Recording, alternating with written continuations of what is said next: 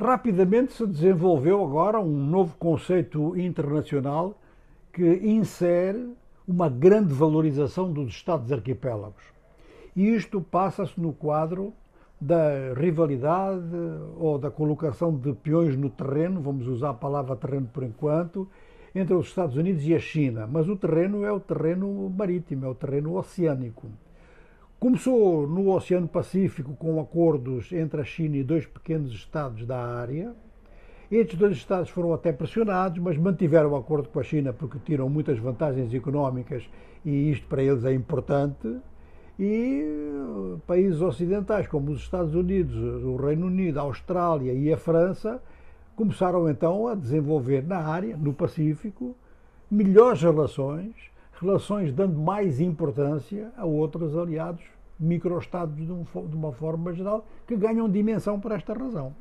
A França, aliás, tem territórios que administra diretamente na área, a Austrália e Nova Zelândia estão presentes na área, são países da área,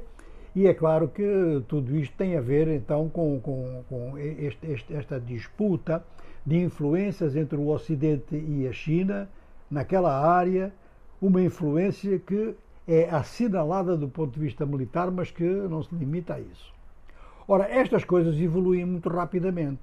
Esta valorização dos Estados arquipélagos, quando começou no Pacífico, não ia ficar só no Pacífico e atingiu então, e está a atingir com uma grande movimentação no Oceano Índico Africano.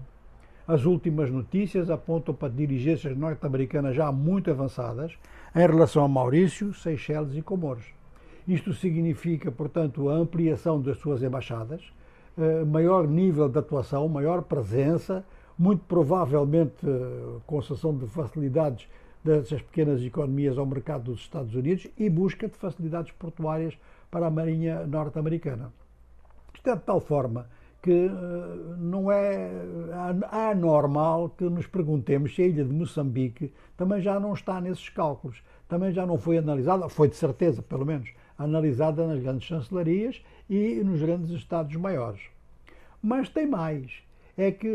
quando este tipo de fenómeno se produz, a valorização de um determinado tipo de Estados, neste caso os Estados arquipélagos, não se fica por dois oceanos, porque há as retaguardas, há as vias logísticas e há a possibilidade das coisas se estenderem, de haver rivalidade de haver surpresas para um, um dos dois lados em outros oceanos, como é o caso do, do Atlântico Sul, onde já se discutiu um pouco em torno de facilidades que a Guiné Equatorial estaria disposta a dar à China e isto, naturalmente, que se já não aconteceu, vai levar a contactos com os nossos amigos de Cabo Verde e de São Tomé e Príncipe. De maneira que este conjunto de países, seja no Pacífico, seja no Índico, seja no Atlântico Sul,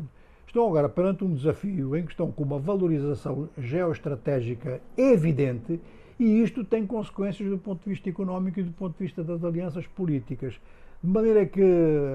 vamos todos pensar muito nesta nova evolução. É claro que a geopolítica internacional, a conjuntura internacional neste momento, reserva-nos sempre muitas surpresas e vai reservar ainda mais. A valorização dos Estados arquipélagos ainda há pouco tempo era algo que só era estudado em centros de segurança mais ou menos confidenciais ou então em institutos de estudos sobre defesa e estratégia nas universidades. Agora está na mídia.